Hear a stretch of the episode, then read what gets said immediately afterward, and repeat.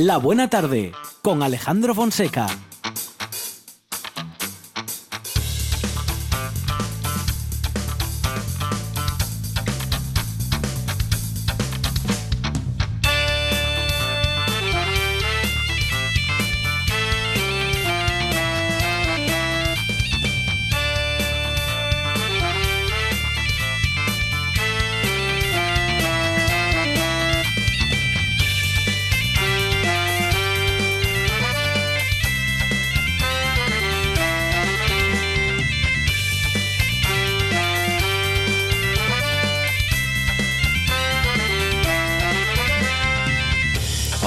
Tardes. Son las 4 y 9 minutos de la tarde y efectivamente esta es la radio del Principado de Asturias. Esto es La Buena Tarde.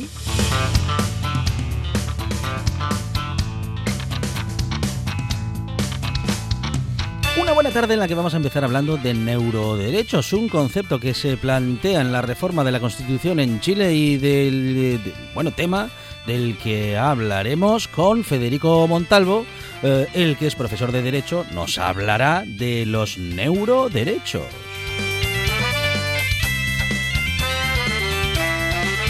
Y ellas y ellos están eh, preparadas y preparados para pensar en voz alta. Son nuestras tertulianas. Son nuestros tertulianos Marta Menéndez, Silvia Cosillo, Germán Heredia y David Alonso. Y la que está preparada también para traernos su universo personal y musical es Verónica García Peña, que amenaza con la segunda parte de Sé lo que bailas cuando nadie te ve. La que no espera a no vernos y sobre todo espera a que le escuchemos y estemos con ella en la radio es Carlota Suárez, que llega como siempre con propuestas literarias. Y también Pedro Menéndez, que sigue acercándonos a escritoras y escritores eh, asturianos con sus nuevos trabajos. Hoy la gran Estefanía González. Y hasta aquí puedo leer porque hoy esta buena tarde termina a las 6 de la tarde porque tenemos en RPA el partido aplazado del pasado domingo del Real Oviedo que se juega hoy a partir de las 6 y media de la tarde.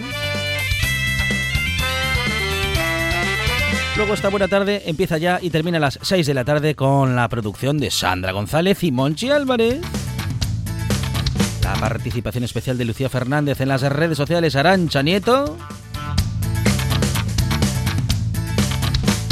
Puesta en el aire, Juan Saiz Penda.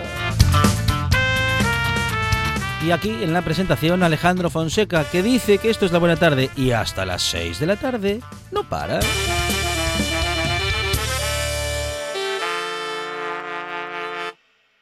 Me gusta la buena tarde.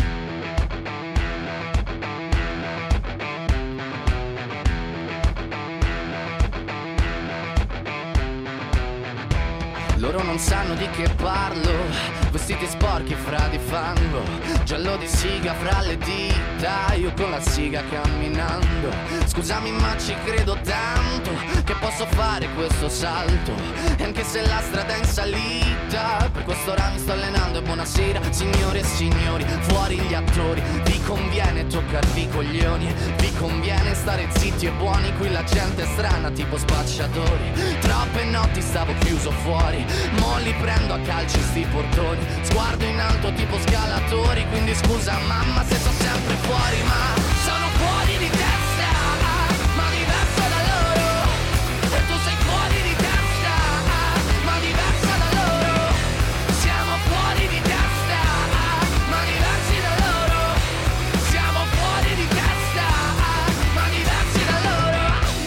Tomo Fuori, los recuerdos de 1990. Monchi Álvarez, buenas tardes. País Astur, familia de la Buena Tarde Universo Mundo, aquí estoy en carne mortal y primaveral.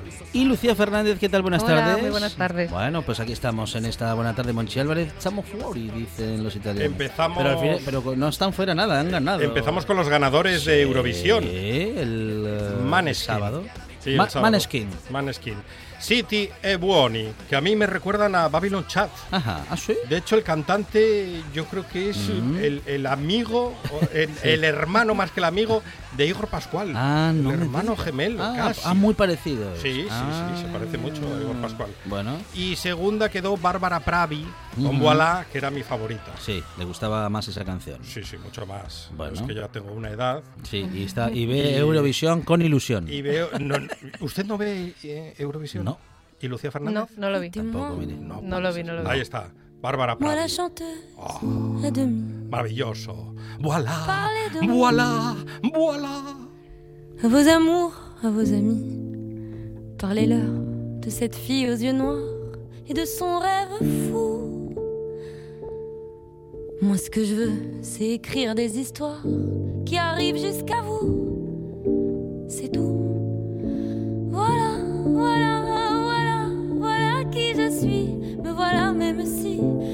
Aprovechamos para saludar también a Arancha Nieto. Arancha, ¿qué tal? Buenas tardes. Muy buenas tardes, con resaca Eurovisiva, como todos vosotros, Mire, ¿no? otra, otra que ha visto Eurovisión o no, sí. Bu- Bueno, le- la vi un poco zapeando, Un ¿no? No me la bueno. tragué Sí. enterita, Muy la, la gala. ahí Pero, está. Pero Sí. bueno, ¿qué, qué os pareció el resultado? Ahí estábamos comentándolo con Monchi Yo Álvarez. apostaba por Francia, que gustaba quedó Francia, segunda. sí. Pero no es tan mal. Los italianos tienen No. una propuesta, decíamos, muy de Babylon Chat. Sí, es que a mí me parece una copia buena de, de Mm. Babylon Chat, un grupo referente en Asturias que todos Ujú. recordamos con mucho cariño. Y el cantante es que es un clon de, De Igor Pascual. Igor Pascual, exactamente. Sí, sí, sí, él sí. mismo lo dijo en sus redes sociales, ¿eh? Que no era él. que, que no era él y que se alegraba mucho de que triunfara el glam rock porque es verdad que, que era algo como muy de los 80, ¿no? Ujú, Eso de pintarse las uñas, los ojos sí, en sí. los hombres y ellos lo han puesto ahí de moda y a mí me encanta. Muy bien. Yo debo también. decir que no he visto Eurovisión, pero Sí. como sabéis soy fan de Zetangana, por suerte o por desgracia, y eh, he visto en Twitter... He ¿Pero visto en Twitter- participaba Tangana? No. No, No, pero en no, Twitter eh, sí. la gente está pidiendo, por favor, que participe el año que viene. Que vaya. Para que ganemos. Ah, claro. No, también piden a Rodrigo Cuevas. Pero hay que. Claro, Yo sí, es, sí lo veo y más. con Cuevas ganamos es seguro. que hay que presentar algo mm, distinto. Impactante. Claro, eh, si vas por el libro y vas con lo tradicional, digamos, o las melodías, Ujú. de eso ya está muy visto. Es verdad. Mm, compite malamente porque hay mucho muy parecido a eso. Hay que presentar algo distinto. Bueno, fíjese que mientras digo eso, estamos escuchando una balada clásica que quedó Sí. segunda Oh, también, Pero ¿no? cómo canta Bárbara Claro, Pravi. claro. Es casi un homenaje a Edith Piaf. Sí, sí, sí. Sí, sí. pero yo también opino lo mismo, algo diferente y un poco más alegre. Ya está bien de tanta balada, es que si no es el Festival de la Tristeza, Mm, ¿verdad? Yo, yo mm. creo que por eso ganó Italia y me parece fenomenal que el año que viene vaya Rodrigo Cuevas sin camiseta. Pero le parece. Y en madrileñas y con Montera Pero le han, le han preguntado a Rodrigo Cuevas. Podemos preguntárselo, ¿eh? Hay que preguntarle. Hay que preguntarle. A si, si le, o sea, a ver si le dicen de ir, a ver si va. A ver si dice, ¿Os imagináis sí. a Rodrigo allí? Me lo Bueno, imagino perfectamente. Yo, yo le y veo arras- arrasando. Eso, es Pues arrasando. ese día veré Eurovisión. Ya va siendo hora, Fonseca.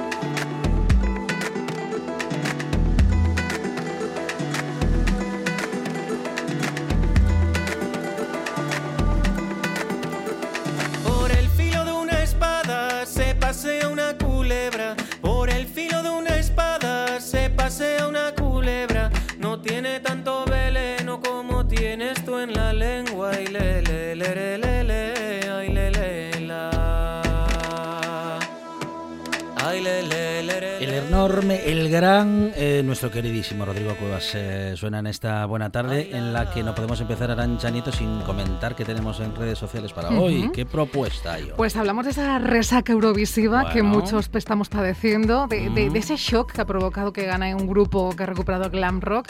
Hay- Dicen que los italianos se llevan una resaca encima interesante.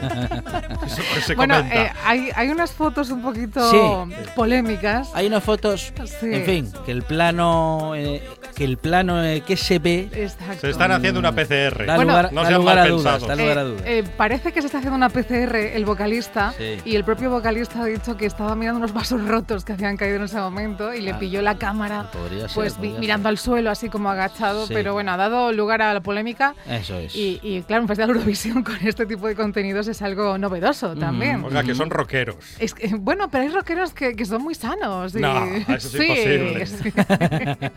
Sí. sí, sí, sí, sé que los hay. Como los DJs que también son sanos y no beben y consumen cosas extrañas. Lo- Sí, los hay, los hay. Sí, los a hay, ver los los hay. hilos, ¿no? A ver los hilos, sí, señor. Y que hay un montón de, oyentes que, que nos saludan a través de redes sociales, Sí, en Twitter, en Instagram, en Facebook. Recomiendan, como por ejemplo nuestro amigo Justo Braga, Sí. que hay dos opciones en Asturias. Una, ver la peli de vaqueros, que sabemos Sí. que a Monchi le encanta. ¿Cómo no? Y otra, Si disfrutar. no, Monchi Álvarez no ve la película de vaqueros porque está en la buena tarde, que si, Si no, si no, ahí estaba, estaba- echando una siesta con lo de estaba vaqueros. con la radio en un oído y con la tele Pero en el ojo. cuando está de vacaciones la ve, Sí, que lo sabemos todos. Y hace todo la vez. Ahora me encantan las de vaqueros. Y otra opción que hay en Asturias es escuchar la buena tarde. Yo pienso que, que nos quedamos con la B, ¿eh? Vamos a apostar por disfrutar de la buena tarde y hacer lo que cada uno quiera, pero eso sí, con RPA. Y en eso estamos y estaremos, al menos hasta las 6 de la tarde. Monchi Álvarez Arancha Nieto, gracias. Adiós. nada. De ella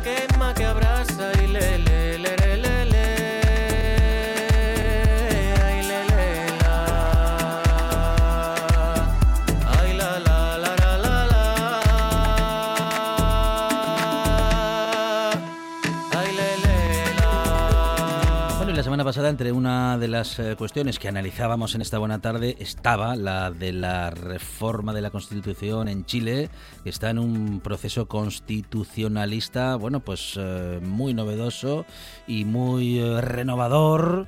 Están justamente en Chile, pues procurando cambiar aquellas cosas que todavía son herencia de la etapa de Augusto Pinochet en el poder, que estuvo, por cierto, en el poder durante más de dos décadas hoy se plantean entre una de esas eh, cuestiones a incluir en su nueva constitución la de los neuroderechos. Y vamos a hablar Lucía Fernández de esta cuestión con Federico de Montalvo que es profesor de, de derecho en comillas y también presidente del Comité de Bioética de España para justamente hablar de esto de los neuroderechos. Federico qué tal buenas tardes.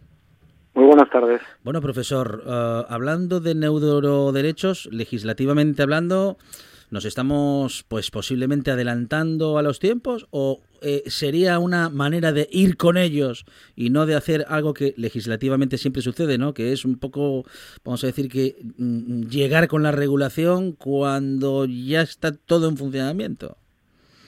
Sí, yo creo que hombre, el derecho es bueno que habitualmente se anticipe a los cambios o que al menos los vaya siguiendo para cuando esos cambios empiecen a tener un impacto real en la sociedad, pues esté preparado el sistema jurídico para resolver los conflictos. El problema es que esas nuevas realidades pues conllevan nuevos conflictos, nuevos problemas y para resolver esos problemas pues si un juez que al final acaba resolviéndolos o la propia administración pública cuenta con una herramienta tan importante como es una norma que lo regule, pues con eso puede puede ayudar. También son garantías para evitar que pues esos nuevos contextos no invadan espacios que, que tienen que ver con la dignidad del ser humano. Por eso es bueno que se vaya siguiendo el- la innovación tecnológica y biotecnológica, pues pues con estas nuevos, o al menos estas nuevas propuestas de derechos. Eh, Federico, los creadores de, de Sofía, la robot humanoide que fue creada en el 2016, han dicho que quieren empezar a producir masivamente para finales de, este año robots del, del mismo estilo, ¿no? Como el de Sofía, que hubo una polémica además hace un par de años, si no recuerdo mal, eh, porque este robot eh, daba la sensación que era mm, que estaba bastante avanzada para, sobre todo a nivel, eh, digamos, de de lo que estamos hablando, ¿no? De neuroderechos. ¿En qué punto de avance, de avance tecnológico estamos ahora mismo como para que sea necesario plantearse incluir este tipo de derechos en una constitución? ¿Y hay un peligro real hacia esta realidad o está todo más controlado de lo que creemos? Los debates son, hay muchos debates nuevos. Yo creo que la, el avance es menos del que a veces se nos hace pensar. Estamos todavía en una fase, eso es lo que nos dicen los expertos en robótica. De hecho, habitualmente los expertos en robótica, los expertos en genética son los más cautos sobre lo que suponen esos avances. Y los que no conocen bien el tema ese son mucho más idealistas o mucho menos reales sobre los, lo que supone el, ese cambio.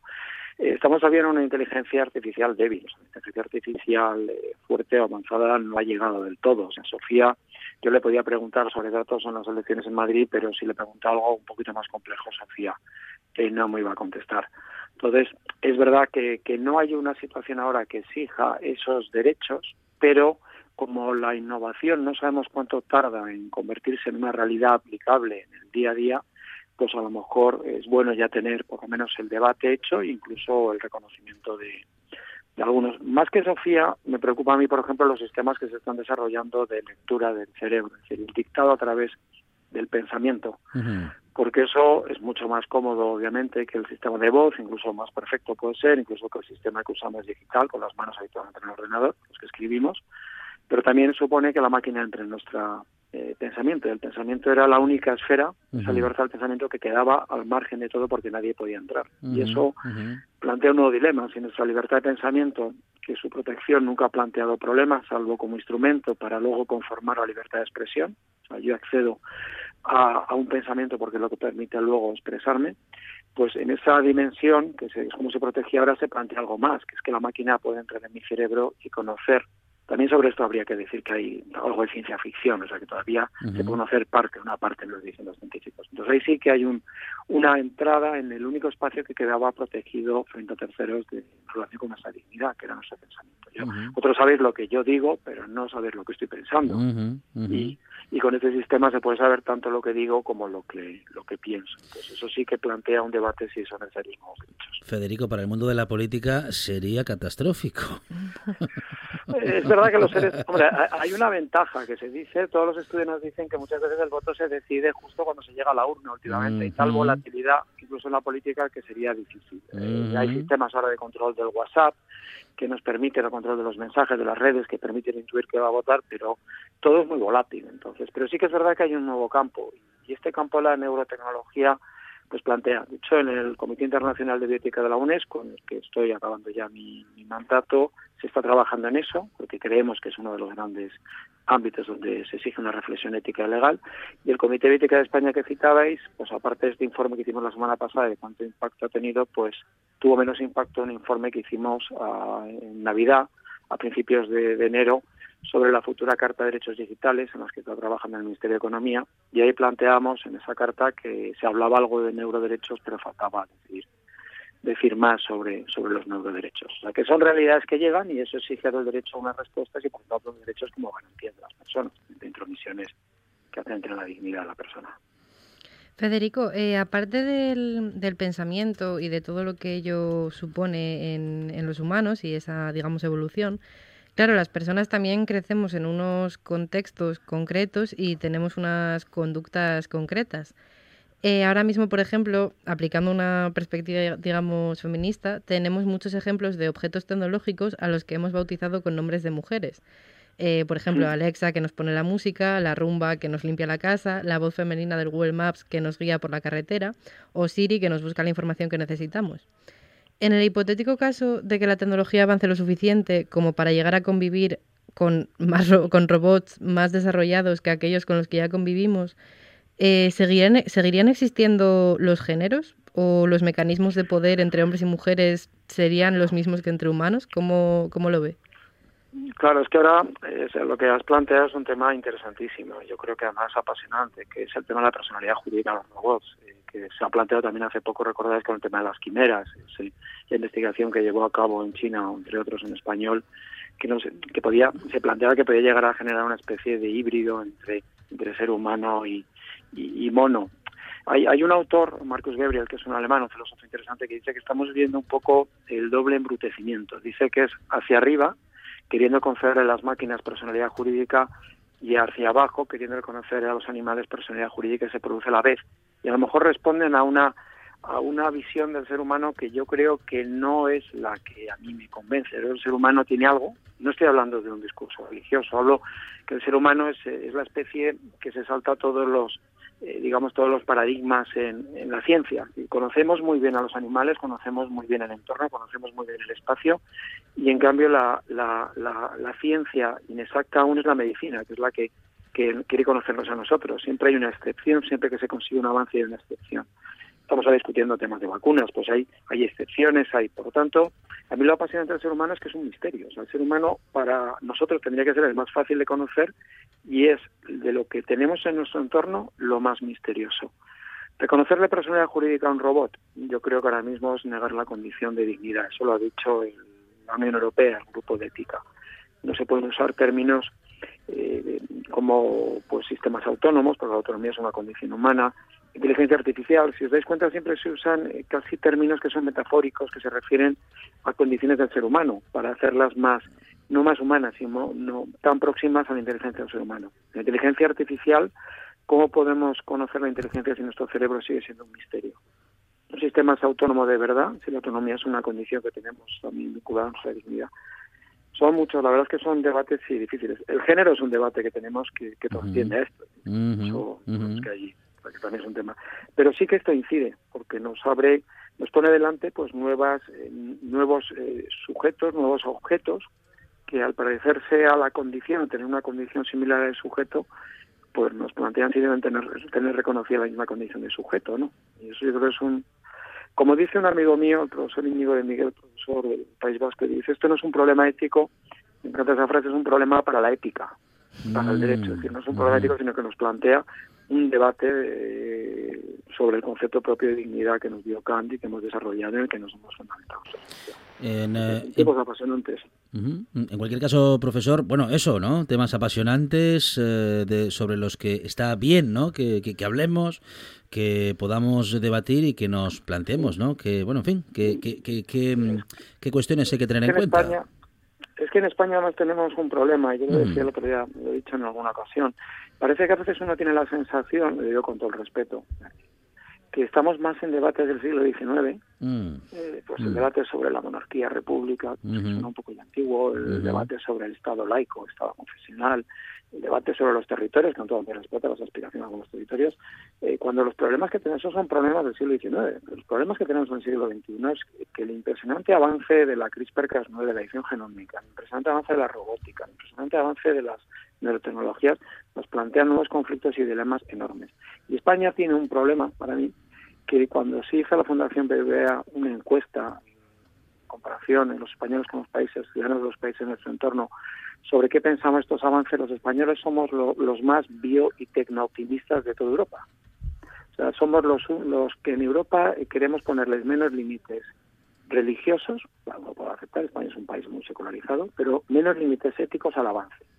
Comparado con los franceses y alemanes, los, alemanes prácticamente, casi todos los alemanes, la mayoría quiere ponerle límites éticos, y en cambio en España queremos ponerle pocos límites éticos. Yo me pregunto si es porque sabemos mucha ética o porque sabemos mucha tecnología. Yo creo que es que a lo mejor sabemos poca ética.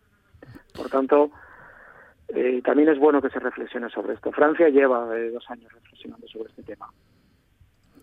Bueno, y en esta buena tarde empezamos a hablar ¿eh? sobre este asunto justamente a partir de esa noticia que nos llegaba desde Chile y los neuroderechos ya son una cuestión en la que tenemos que pensar. Federico de Montalvo, profesor de Derecho en comillas y también presidente del Comité de Bioética en España. Profesor, muchísimas gracias y un saludo desde la buena tarde.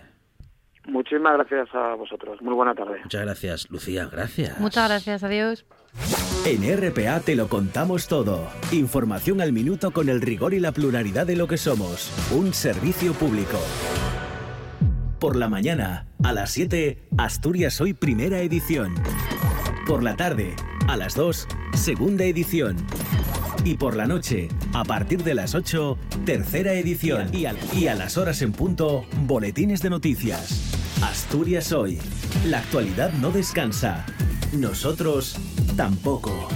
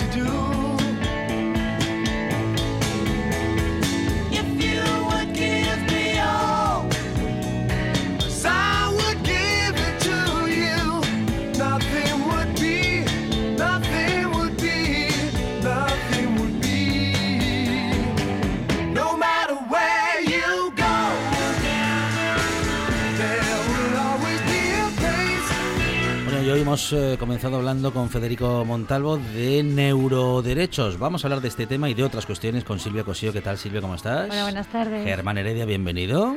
Buenas tardes. David Alonso, ¿qué tal? ¿Qué tal? Muy buenas tardes. Y Marta, bienvenida. Muchas gracias, buenas tardes. Marta Menéndez, eh, que era la única la que no había nombrado de manera completa. ¿eh? A Germán Heredia sí que le, le nombré. Es que Marta es como. Claro, yo es que no necesito el apellido. Pues los neuroderechos, que bueno, en fin, ya es algo en lo que al menos en Chile están pensando en ello, Marta.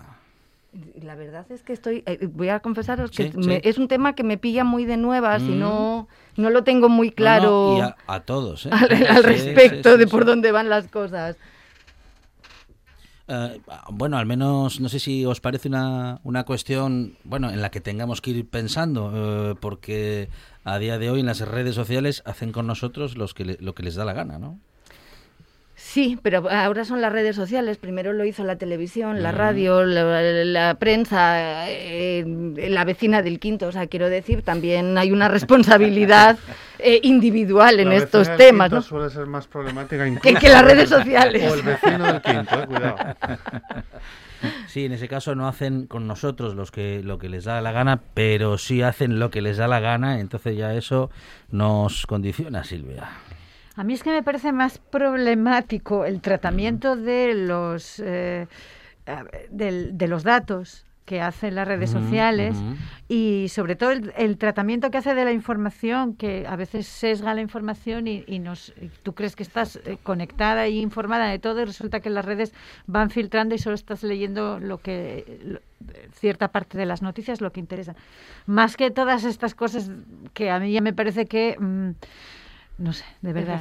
Sí, igual a veces creo que, que tendemos a, a, promet- a convertir en problemas cosas que son parte de la vida cotidiana, cotidiana y además parte de la vida de la humanidad. Es decir, eh, todo nos influye, o sea, todo nos influye.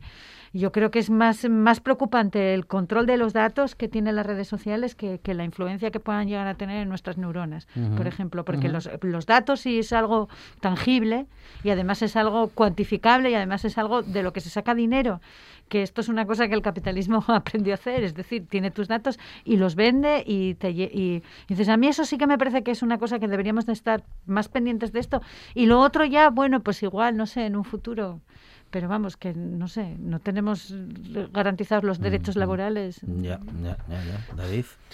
Sí, yo creo Mm. que eh, no lo sé si es que uno se va haciendo con el paso del tiempo, va planteándose las cosas de otra manera, pero eh, yo estoy de acuerdo en lo que estaban comentando tanto Marta como Silvia, en el hecho de que, no sé, en Chile, aunque me pueda hacer una idea, pero en el caso de España eh, arrastramos una serie de, carencias sin, fustigarnos, ¿eh? es decir, no, vivimos en, Atapuerca definiendo Atapuerca como una sociedad en la que quizá haya menos derechos establecidos o al menos escritos, ¿vale? Eh, porque últimamente se dice lo de Atapuerca y se monta la de Dios es Cristo, porque, bien, entendiendo una sociedad en la que estamos ahora con unos derechos escritos, con unos deberes también escritos y demás, yo creo que hay algunas carencias, sin ir más allá, el tema de los datos personales, tanto en el juego que se hace en las redes sociales, no digamos ya, como en el juego que se puede hacer por parte de la administración. Estamos todavía, yo creo que en pañales, eh, trabajando tanto las empresas como la administración pública en que el tratamiento de los ciudadanos sea de la manera más aséptica posible, pero a la vez que, ese, que esa forma aséptica de tratarte no simboliza que acabes siendo un número y que te traten sin ningún tipo de personalidad. Ahí tenemos un poco la gran problema que tenemos o que se cierne sobre la atención primaria. Con lo cual ir más allá eh, a mí realmente también se me, se me hace complejo, o sea, se me hace difícil entenderlo y se me hace muy complejo intentar definir qué, qué líneas habría que tirar o cuáles serían, siquiera qué, cuáles serían las líneas de discusión sobre las que escribir esas esas nuevas directrices a, a- a tratar, ¿no? O sea, a mí realmente me queda, insisto, lejos, muy lejos. Bueno, sí, a mí la verdad que es un tema absolutamente novedoso.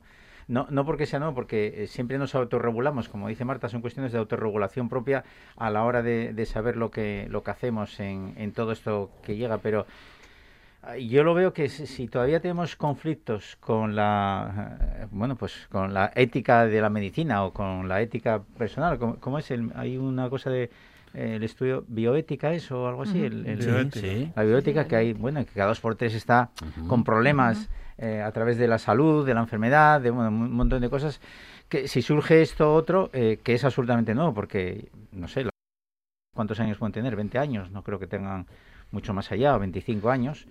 Es totalmente Ahora, novedoso, sí, como, ahí, dice, sí. como dice David, efectivamente. Y que, bueno, yo creo que la autorregulación y el no estar, no sé, constantemente pensando en las redes, quizás nos ayude a, a apartarnos un poco del problema.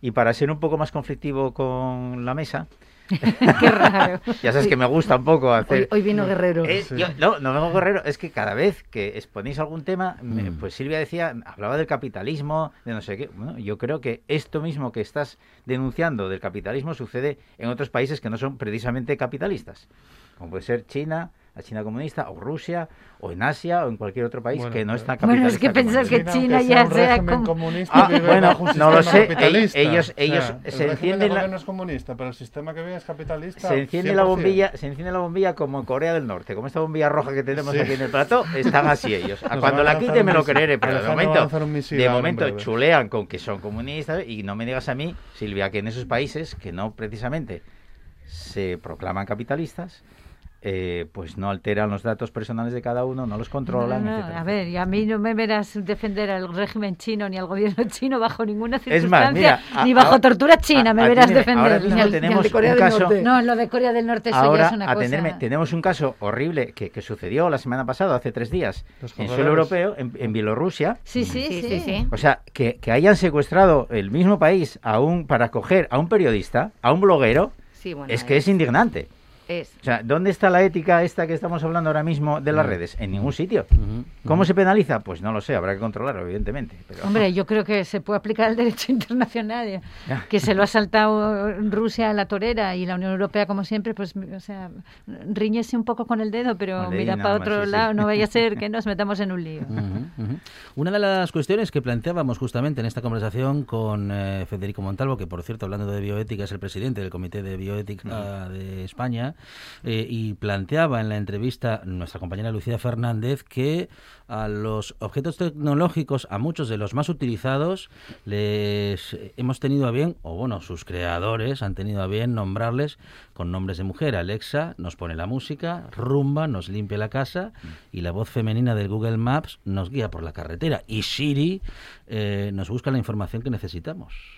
Sí, bueno, pero también pasa, ¿se acuerda? Hubo una temporada que todas las tormentas tenían nombres de mujer porque se Sí. suponía que eran destructivas. Alguien Mm. dijo, oye, ¿nos parece un pelín machista? Ujú, ujú. Esto viene a ser también mm, eh, puro machismo, es decir, esta idea de que una voz femenina es una voz más tranquila y confiable. Y a la vez, sí, es una cosita como de casa, ¿no? Igual un señor como que te impone más, ¿no? Tú llamas a Siro y Siro parece que te va a reñir, la Siri no. Pero es puro, o sea, es puro machismo y, y- y perpetuar estereotipos de, de- de género. A mí personalmente me molestan mucho las, las voces en, en los aparatejos estos. Reconozco que son un- una utilidad Ujú. y la gente con problemas de, de visión, para ellos es, es necesario, pero... Pero sí, yo este, esta, toda esta mitología que hay en torno a, la- a las voces femeninas, dices, bueno, tú, porque eres, porque eres un machista? Dices, porque a mí cuando me riñe una mujer me causa el mismo impacto que me pueda reñir un bailón y creo que nos teníamos que un poco acostumbrar también a convivir con cierto tipo de voces sin ponerles esta parte de valores que se le ponen a las voces por, por cuestión de género. Sí, sobre todo en este caso de temas de dispositivos que, como dice Silvia, eh, se, se sigue perpetuando los estereotipos, ¿no? Son el, el- el tema cuidados a quien corresponde, a las mujeres. Por tanto, a una aspiradora, ¿qué nombre le vamos a poner? No le Sí, vamos a Manolo, llamar Federico. sí, Manolo eh, no, se puede, no puede aspirar. Exactamente, sí. vamos un poco por esa línea y es bueno mantener algo en lo que hay que seguir peleando para irlo erradicando poco a poco. Pues Federico y el diminutivo Fede pa- para darle una orden y que se ponga a andar tampoco está mal. Sí, poner, no sé, José Manuel, a, Claro. a- en vez de Siri, Sí, dime sí. algo, José Manuel. O tú. Eh, o- sí. Claro, Oye, tú, tú. eh, claro. Eh, está claro, eh, yo, vamos, eh, está claro que eh, Mm. yo apunto lo mismo, me, me quitó eh, elegantemente Marta lo- el argumento y es que el- como los cuidados van asociados Mm. al género femenino, a las mujeres, pues entonces todo lo que conlleve cuidado, sea guiarnos, sea orientarnos y demás, pues Pues que, y además es peor que eso. Y además, como se supone que la tecnología eh, la van a usar además por los hombres, porque son los que están más metidos en el mercado laboral y a la vez van a ser, es decir, estamos, lo que hablamos otras veces, ¿no? Eh, sin rasgarnos las vestiduras, pero bueno, es continuar alimentando una dinámica que, que, no conviene. Y manda narices que las empresas tecnológicas, que se supone Mm. que deberían ir a la vanguardia de muchas cosas, pues en eso a veces sigan estando otra vez atrás. No sé, se me ocurren alternativas. eh, seguramente haya formas de cambiarlo a través de nuestro propio teléfono Sí, móvil. lo hay. De hecho, Siri, si hay. mal no recuerdo, te deja la opción a elegir si quieres voz masculina o femenina para, para opinar. O sea que. Pero de todas formas, yo creo que precisamente por lo que decía Silvia, y perdona que te interrumpa, No. David, con el tema de que la voz fe- femenina es más dulce y más tal, quizás la de los GPS debería de ser entonces una voz masculina y veríamos menos cafres por la carretera haciendo el, el chorras. Si, Sí. si- si el GPS te grita de por ahí no, idiota, pues a lo mejor le haces más caso. Bueno, yo creo que seguramente los que hacen eh, tontón y demás, eh, so- en algún momento se lo habrán planteado eh, y, meter, oye, vamos a llamarte, oye, es la decimoctava vez que pasa sobre lo mismo, a ver si despiertas. O vas, vas muy cerca del de delante, Sí, por ejemplo. pero bueno, bueno, esto con los coches de ahora ya no pasa porque como te frenan solos Tam- cuando también, también. cerca. Sí, sí, Sí. sí. Entonces yo, por- enlazando con, la- con lo que comentabas de la bioética y demás, sin duda es un matiz más a tener en cuenta a la hora de hacer cualquier implementación de cualquier desarrollo, no digamos ya de cualquier tipo, pero tecnológico más. Es, es una pena que, que no seamos capaces a levantar cabeza Mm, de- mm, del mm. machismo. Germán. Yo discrepo. A ver. Para, para eso estás aquí, Yo discrepo. Germán. Eh, Yo, la verdad es Ah. que ahora he quedado flipado con vuestros argumentos, porque no había pensado en ellos, sinceramente. Mm. Os lo digo de verdad. Esa es ¿eh? la trampa. Claro, esa es la Ya, es ya, ya, trampa. porque no había pensado en ello. Por- trampa. Porque yo tengo un robot que corta un pequeño jardín que tengo que lo llamo el sueco, tampoco lo llamo de, otro- de, de otra manera. Que es de Husqvarna. De Husqvarna, exactamente, lo llamo el sueco y tal. Y, y la verdad es que no había pensado en ello. Y yo tampoco creo que sea un micromachismo, sinceramente. No, no, es que No, no, es un machismo No, sin no, el es un micro. macro. o, o- Es o un macro. macromachismo, o sea, que no, yo de verdad os lo digo, no lo veo, que se ponga un nombre a una cosa y que sea femenino, yo no lo veo, no, no lo veo como lo veis vosotros. Que pues es legítimo, ¿eh? Yo Piensa no en los nombres de los coches, que también lo hacen. León. Sí, yo- eh, Los mira, que me son más, Gol. los que son salió- más me- me deportivos, salió a los que son más utilitarios, los que son más con el culo alargado, los que son tal. ese- Coño, está- ¿ves? Yo no entro en esos matices. Yo, Pero sin no son embargo, matices, tenemos no son matices. Porque nombre. lo tenemos muy interiorizado y no te paras, a no ser que estés Claro. más o menos muy encima de ello. Pero es cierto entonces- que a la mayoría de la población le pasa muy desapercibido este tipo de matices. Cuando tenemos una amplia variedad de nombres Claro. neutros sí. que podríamos utilizar perfectamente, que no connotan ni masculino ni femenino, incluso con, dices, Ya, estás hablando a de Silvia, inteligencia artificial, se puede buscar un tipo de modulación, porque eso, eso no son voces reales. es no, no es voz enlatada. Es, es una voz enlatada. No, no, ni siquiera. O sea, es una, es, es una simulación de voz.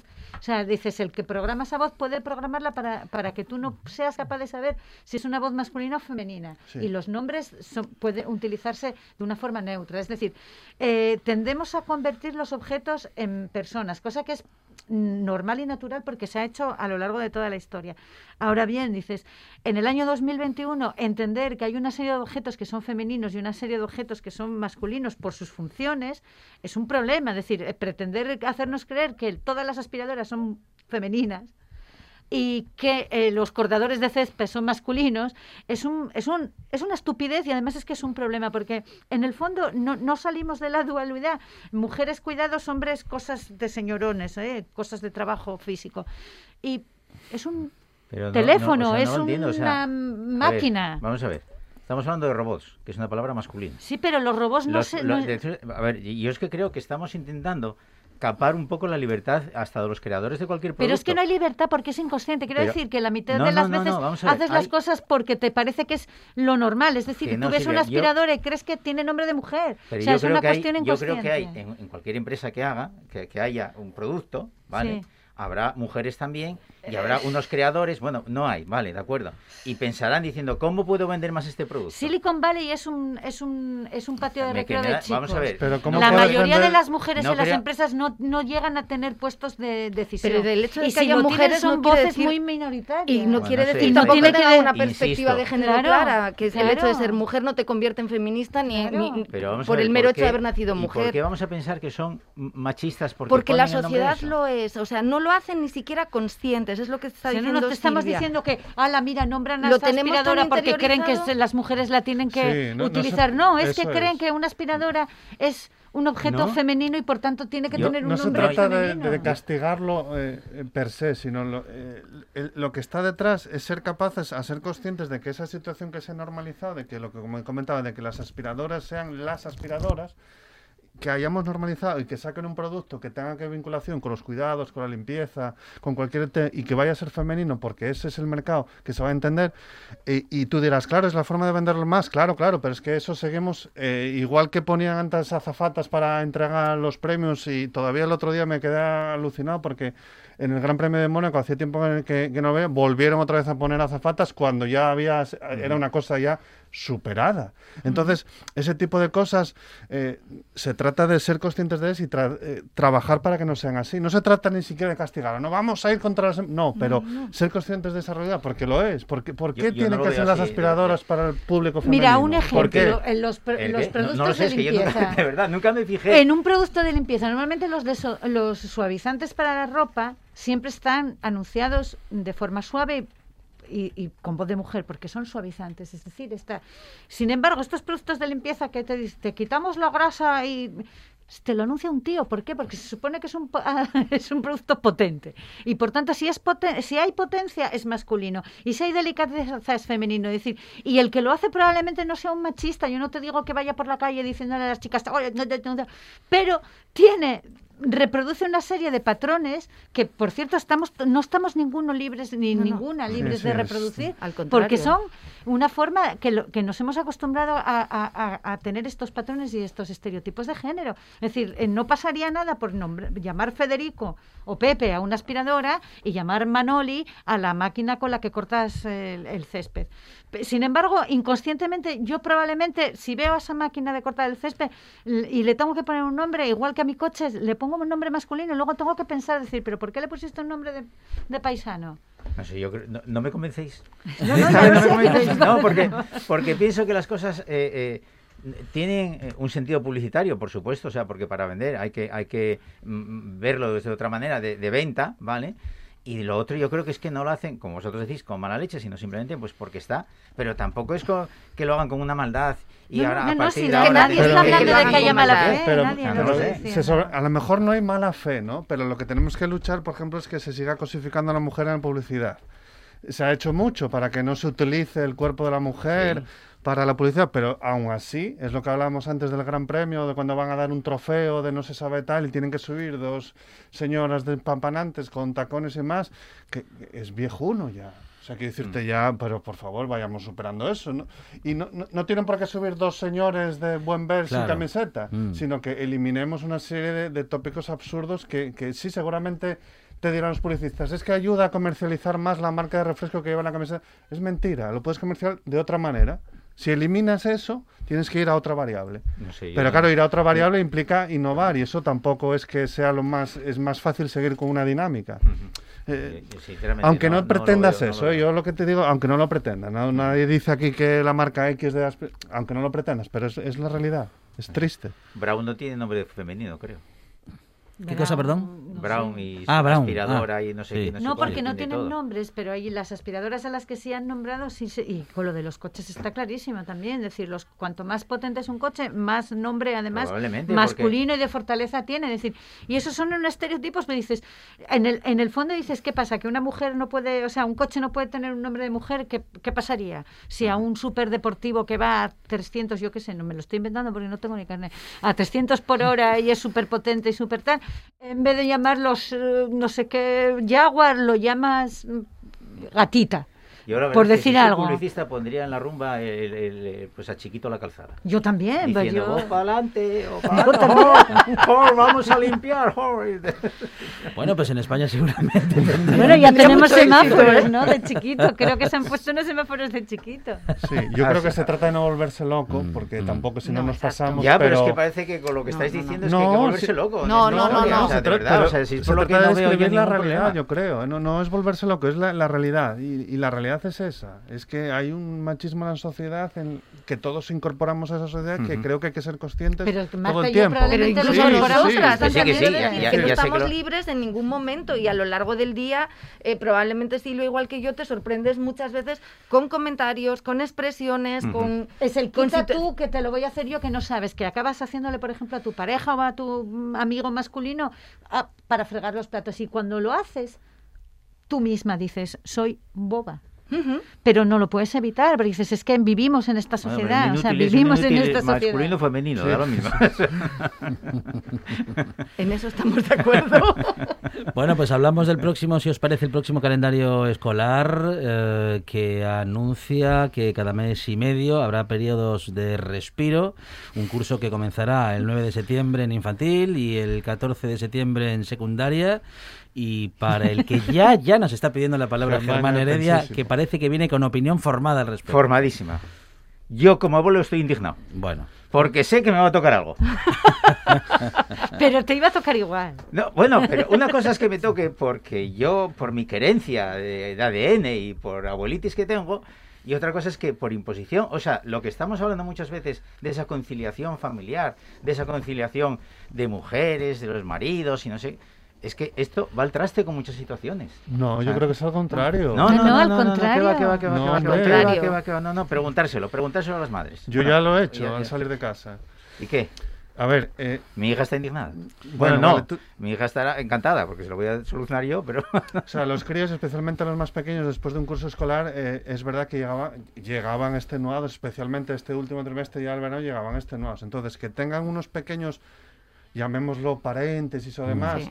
que eso implica algún problema en algunas familias, claro que habrá familias que tengan algún tipo de problemática, pero sobre la teoría y sobre la práctica de que las mini personitas, de que nuestros pequeños y pequeñas tengan un desarrollo más pausado en cuanto a la intensidad escolar no tan necesaria, junto con ser conscientes a tener su tiempo, el tiempo con su familia, dentro de unos márgenes, ¿vale? Insisto en que habrá gente que a lo mejor le parezca más o menos, y no voy a entrar, cada uno tiene la responsabilidad que tenga que tener sobre sus pequeños, pero yo entiendo que no está mal, ¿eh? no, no es...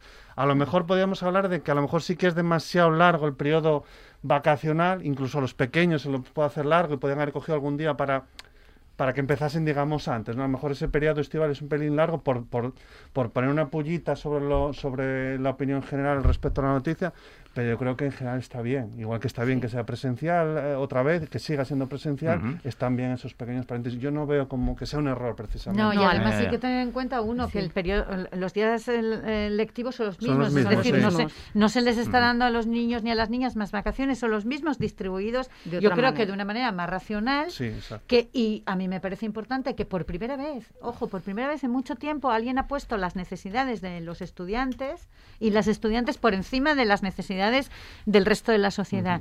Es decir, y deberíamos empezar a, a decir que eh, conciliar es una cosa que no tienen que hacer las escuelas, que tienen que hacer la- el Las mundo del trabajo. Ahí está, no la las que escuelas. dije. Sí, Ahí sí, está Pero- la otra parte que yo dije. Pero Ahí está la parte que yo pensar dije. las vacaciones tal y como están planteadas ahora ayudan a conciliar no es cierto. Es decir, no. el periodo de vacaciones de Semana Santa, que nunca coincide en el tiempo, es decir, no es normal que tengamos unas vacaciones que dependan de lo que diga el Papa de Roma una vez al año, ¿eh? porque nunca coincide, el Jueves Santo y Viernes Santo nunca caen igual, entonces tenemos trimestres larguísimos, trimestres muy o muy cortos dependiendo de Semana Santa. Pero esas son vacaciones que la mayoría de los trabajadores tampoco tienen, solo tienen un, un día o dos. Sí, Es decir, ahí hay que conciliar igual. En Navidades pasa lo mismo. La mayoría de la gente trabaja solo, o sea, no trabaja los días muy concretos. Navidad y los niños Nuevo. siguen de vacaciones. Es decir, y no nos, y resulta que eso no nos resulta un problema hasta que alguien se plantea hacer un, un periodo lectivo que sea razonable para, Sí, el, para, la- para, los alu- para el alumnado. Es decir, ojo que a mí de las pocas cosas que ha hecho esta consejería que, que tiene valores esto, luego subió los, luego sube los ratios, que es otro tema. Bueno, Pero pues, esto está muy bien. Efectivamente. Y hay que defenderlo. Yo creo que, que es una buena medida. Eh, creo que de la misma manera que en este país llegamos muy tarde a, la jornada continua, porque durante muchos años todavía tuvimos la jornada partida, que Se creo sigue que era teniendo, en ¿no? algunos Sí, centros sí. se sigue teniendo.